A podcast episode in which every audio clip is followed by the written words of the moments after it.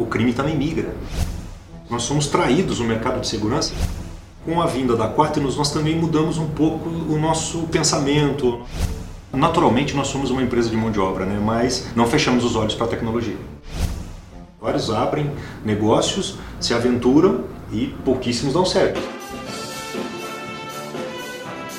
Olá, eu sou Juliana Fernandes. E eu, Ricardo Dal Bosco. E este é o Quaternos Station, podcast para quem é interessado em tecnologia de telemetria, gestão de frota e segurança.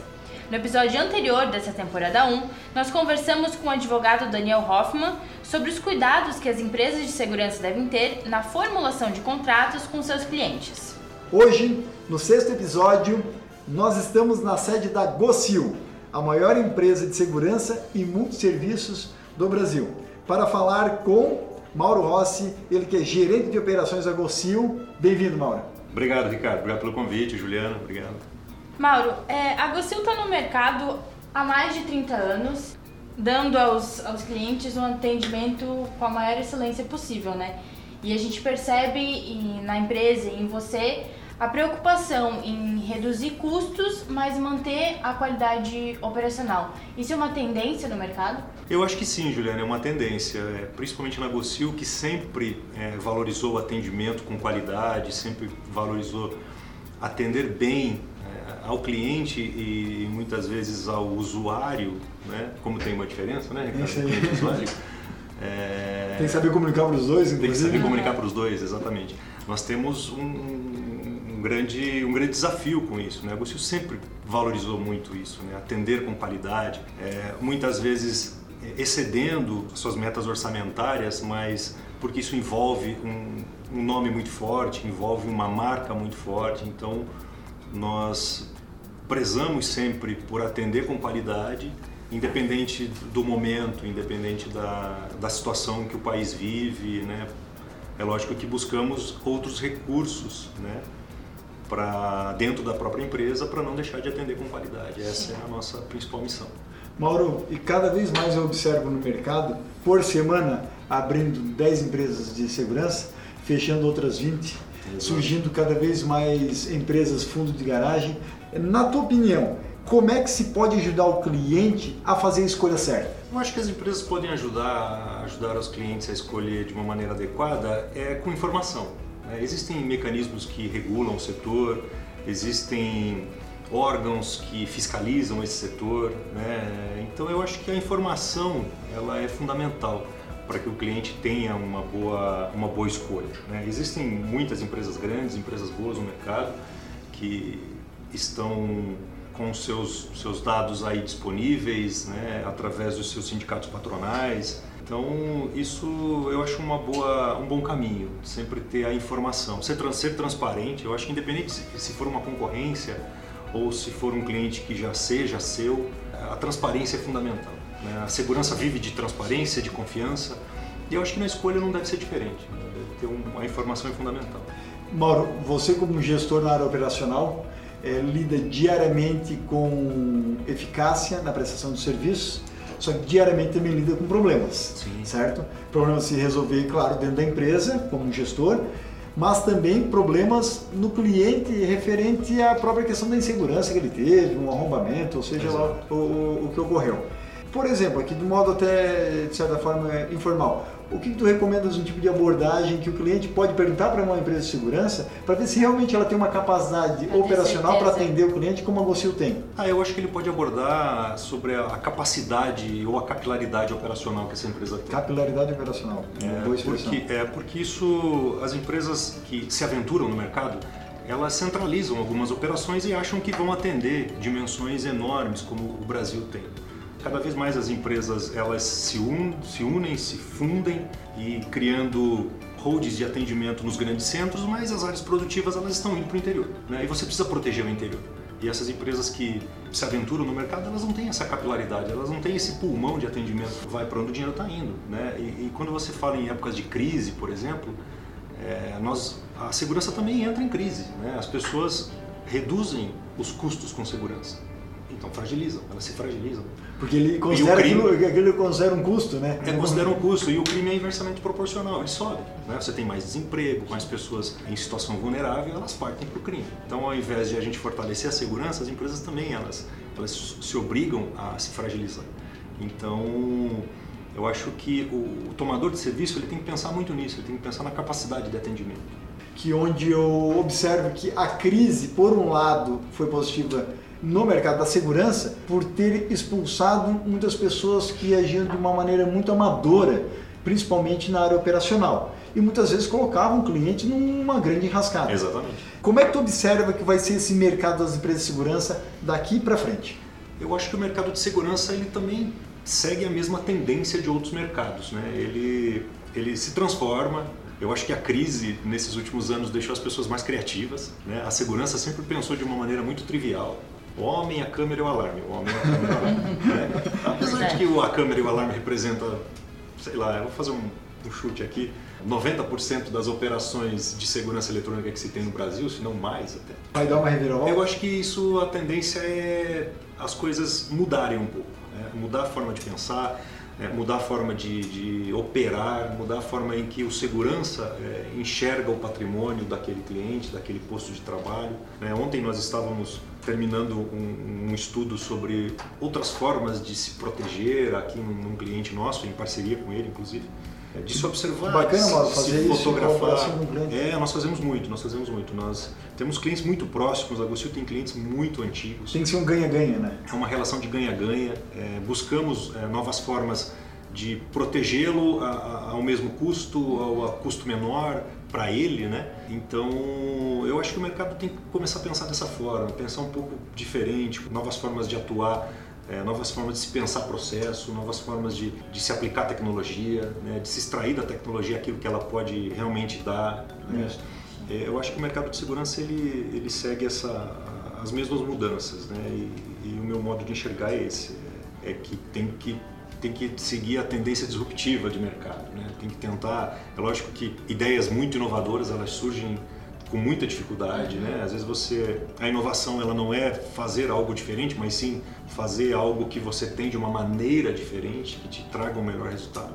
Tá aí então a dica do Mauro. Agora falando um pouquinho sobre o perfil do gestor de, de segurança, né? Quais são as, as qualificações mínimas que um gestor de segurança precisa ter, como os, os, os da Gocil, para é, ganhar espaço no mercado? Na Gocil, antigamente nós tínhamos um, um perfil bem tradicional.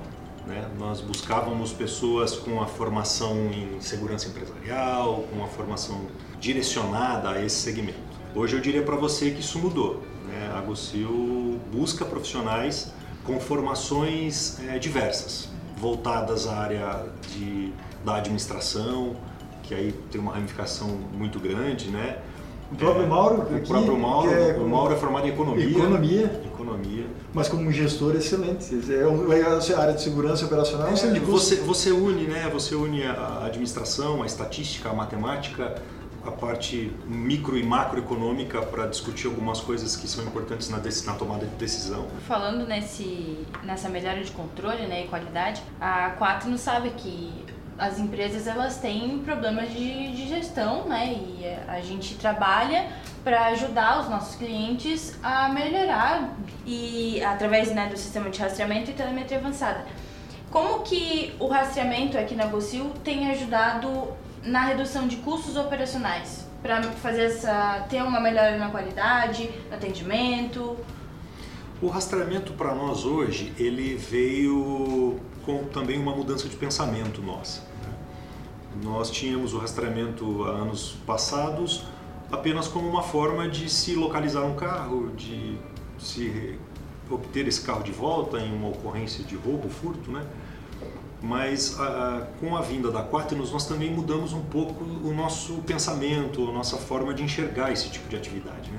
Então nós começamos a, a estabelecer rotas, estabelecer é, pontos de atendimento, áreas de interesse, coisas que, que o, o sistema começou a nos orientar Deixar mais né? claro. Deixar mais claro a forma que nós temos que atender. Qual o tempo que nós temos que dedicar para cada cliente. Nós, nós temos clientes eh, grandes, nós temos clientes pequenos, nós temos clientes médios de diversos segmentos.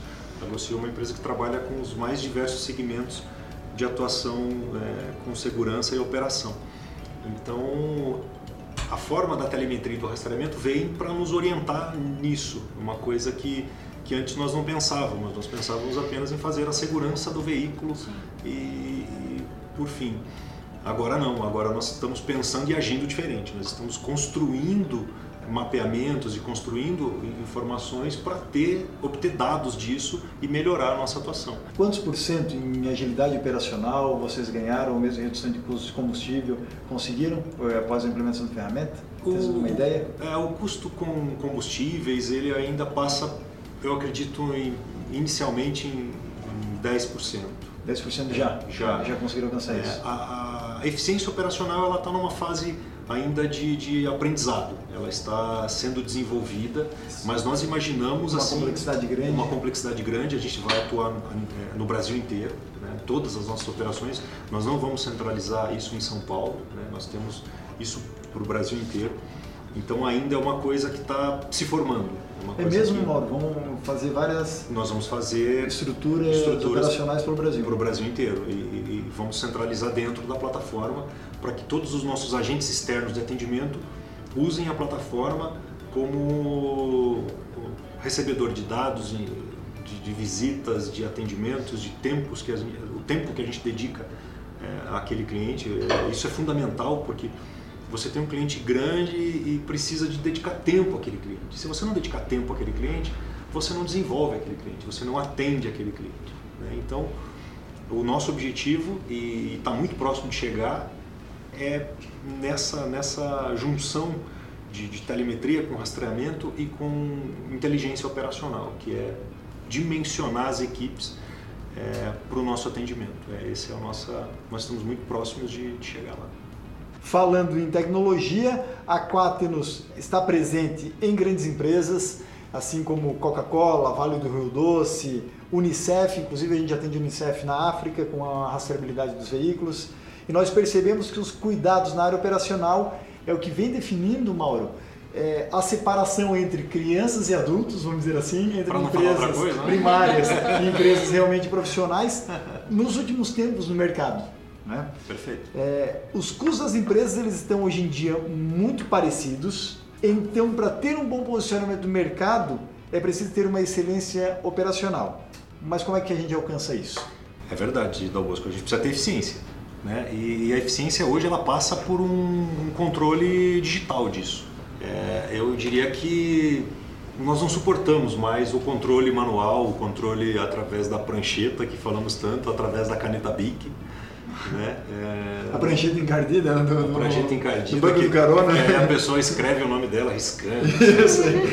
Tomara que o RH não entenda, tomara que a gestão é. de frota não entenda que quando vem essa Exatamente. multa... Não, não... A, gente, a gente não suporta fazer isso, né? A gente não, não suporta, porque você vai crescendo numa dimensão que cada um, cada agente externo de atendimento, é... eu estou chamando de agente externo aqui porque ele, as pessoas que nos ouvem, é, ela pode interpretar como o inspetor, o supervisor, o coordenador, enfim, não é o tático, né? É o, supervisor não, não, dele. Não, é o supervisor dele, é a pessoa que faz a, a gestão daquela equipe, o atendimento àquele cliente. Né? É, esse agente ele gera uma quantidade de informações muito grande que hoje, né, de, de hoje para o passado, eram no papel. Né? E feitas da, da própria cabeça dele, do que ele fez no dia e que as empresas não suportam mais controlar isso. As empresas precisam de um back-office muito grande para ficar controlando essas coisas para você perceber uma mudança de comportamento, é, uma falha no atendimento com um tempo muito retardado. Né? Nós, nós chegamos a. Nós, nós somos traídos no mercado de segurança, eu não estou falando só da Gocil, mas é, no, mercado, eu, eu, no mercado em geral, as empresas de segurança elas são traídas por isso.